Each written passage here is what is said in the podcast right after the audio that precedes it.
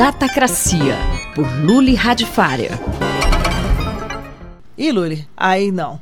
Vem mais uma das realidades. Depois da virtual e da aumentada, agora é a estendida. E com esse X, já vejo que muita gente vai escrever errado o termo. É, bom, já estou vendo um monte de gente escrevendo estendida com X. Na verdade, é, o X é de extended, né? E nos Estados Unidos, extra, estendido, etc., normalmente simbolizam com X e o termo é americano.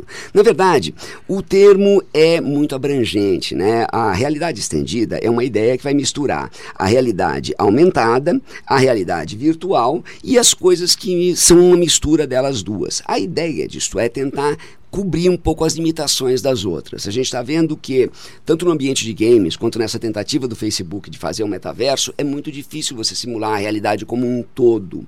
Do mesmo jeito que você pegar um telefone e sair apontando para tudo quanto é lugar, também é ruim. Então a ideia é tentar misturar as duas coisas e criar uma coisa como aquele óculos do Google em que você podia entrar no ambiente e você tinha alguns artefatos virtuais pulando na frente. Então isso pode ser interessante. Confesso para você que nunca fui muito fã. Olha, você não está sozinha, sabe? É, o problema, na verdade, é que muitas empresas morrem depressa para sair lançando produto e saem numa ânsia enorme para prender investidor. Então qualquer coisa que você fala, olha, vai levar um tempo, preciso pesquisar, preciso ver, os caras já saem fugindo. Então, muitos dos produtos são lançados antes da hora e você ainda não conseguiu ver para que, que ele serve. É aquela história, olha, eu tenho uma resposta, cara, mas ninguém fez pergunta nenhuma.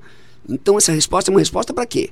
Mas com a exceção de alguns games e aplicações específicas, como simuladores de voos, por exemplo, em algumas aplicações médicas, qual é o uso disso? Vou ter que operar essa tecnologia? Provavelmente você vai usar uma tecnologia dessas e talvez até goste. Sabe, imagina, por exemplo, que você, em vez de ficar olhando para o seu telefone enquanto dirige, o seu telefone projeta um mapa em cima do para-brisas do carro. E você vê o mapa projetado em cima da rua, já sabendo que você tem que virar para a direita ou para a esquerda, o que pode ser muito bom quando você está numa situação um pouco confusa. A ideia é que, se eu crio uma interação num ambiente flexível, isso pode ser muito útil. Isso a gente está falando da gente, que não tem limitação. Sabe, agora, quando você fala de pessoas com necessidades especiais, então, desde a pessoa que tem alguma limitação de sentidos, como é daltônico, por exemplo, ou pessoas que têm dificuldade de locomoção, ou crianças ou idosos, isso pode ser muito bacana, pode trazer um enorme conforto. Luli, desculpa, mas isso está parecendo mais ficção científica.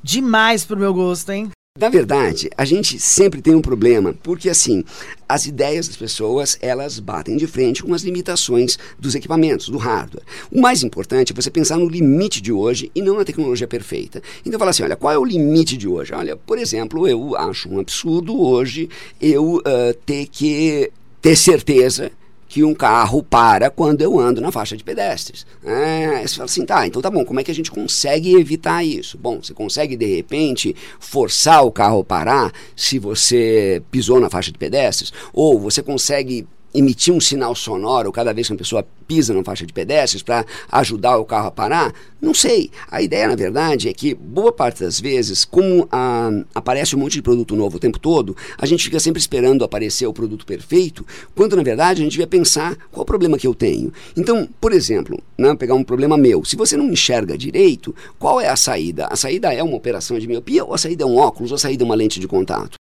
Quando, poxa, considerando a minha idade, a operação de miopia era uma coisa perigosa. Aliás, nem existia quando eu descobri que era míope. Então, eu ia ficar super chateado porque não tem operação de miopia? Não, eu vou usar o óculos.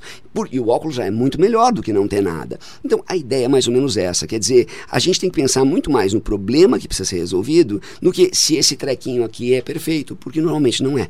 Eu sou Sandra Capomatto, você ouviu Luli Radfarer.